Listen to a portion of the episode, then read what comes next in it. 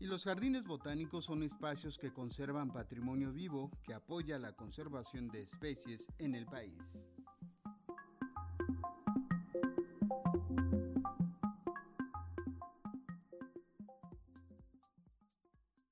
Pesar de que en los discursos políticos se maneja la Agenda 2030 para el desarrollo sostenible, en la práctica hace falta más conciencia y actividades para lograrlo.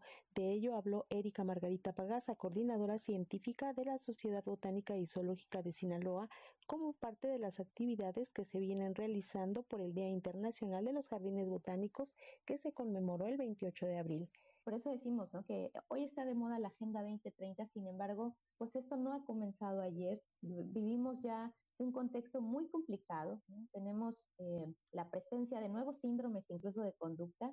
Hay por ahí una, una lectura que les voy a recomendar. Siempre lo hago porque es algo que me parece que a veces dejamos de ver y sin embargo eh, son cosas que están ahí en nuestro cotidiano, cómo vamos perdiendo ese vínculo con nuestro entorno, esa ceguera ¿no? que nos hace eh, no darnos cuenta de lo que hay en el mundo natural y lo que nos rodea. Entonces, bueno, pues estos nuevos síndromes de conducta que tampoco se han descrito de manera reciente, sin embargo, pues ha sido eh, un fenómeno poder ponerles nombre, ¿no?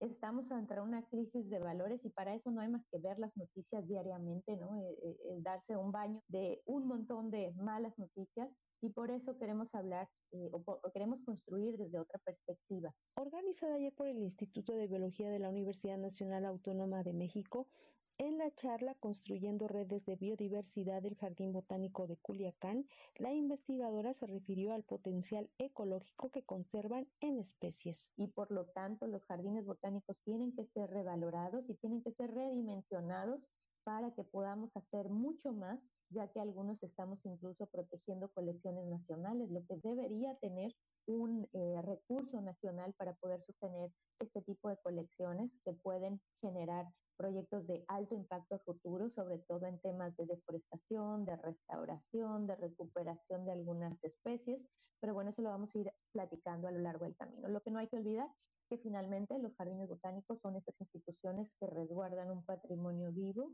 y por lo tanto, pues buscamos también contribuir al bienestar de nuestras comunidades. Para Radio Educación, Alejandra Leal Miranda.